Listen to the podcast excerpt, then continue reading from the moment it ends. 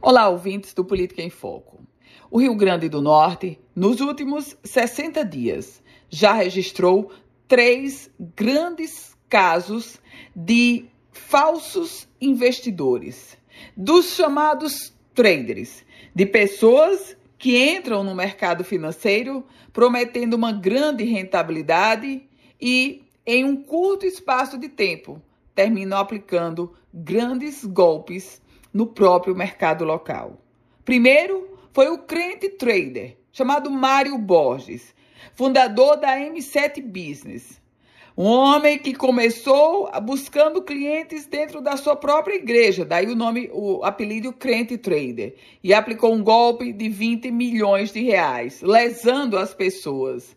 Ele, inclusive, deixou o estado do Rio Grande do Norte, dizendo que estava sendo perseguido. Foi visto na Paraíba, aproveitando o litoral, as ilhas de João Pessoa, do litoral da Paraíba. Depois veio Diego Sampaio, médico, oftalmologista, que captou dentro do seu próprio segmento profissional, segmento médico, os seus clientes. Diego Sampaio, que aplicou um golpe na própria sogra. A sogra foi uma das que fez a denúncia e ela foi lesada em quase 5 milhões de reais. Há quem diga que o golpe aplicado por Diego Sampaio supera a marca dos 30 milhões de reais. Ele, o médico trader, o Diego Sampaio, já responde a 15 ações judiciais.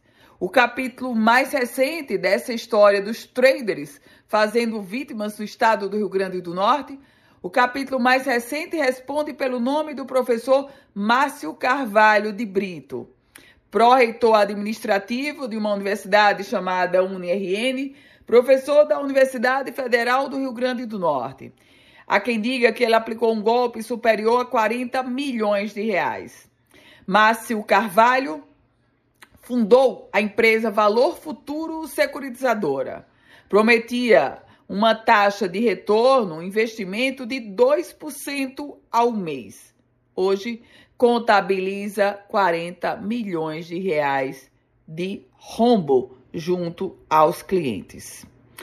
Desdobramentos que nós agora veremos na justiça e na polícia. Eu volto com outras informações aqui no Política em Foco com Ana Ruth Dantas.